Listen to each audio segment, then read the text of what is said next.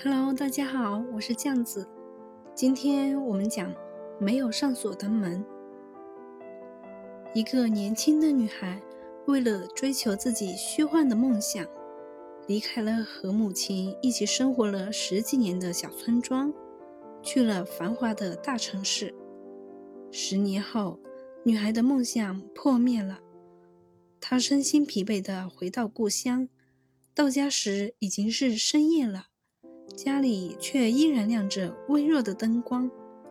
女孩轻轻地敲了下门，门竟然被推开了。她吓了一跳，心想：过去妈妈睡觉前从来不会忘记锁门啊。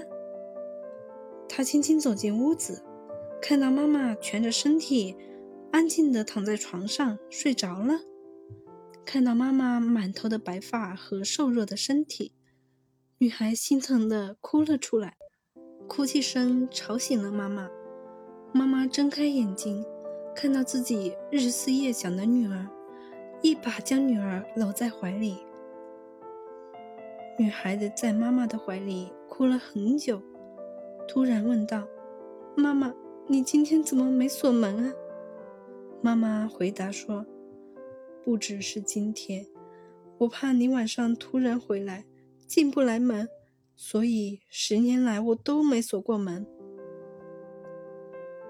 好了，这个故事讲完了。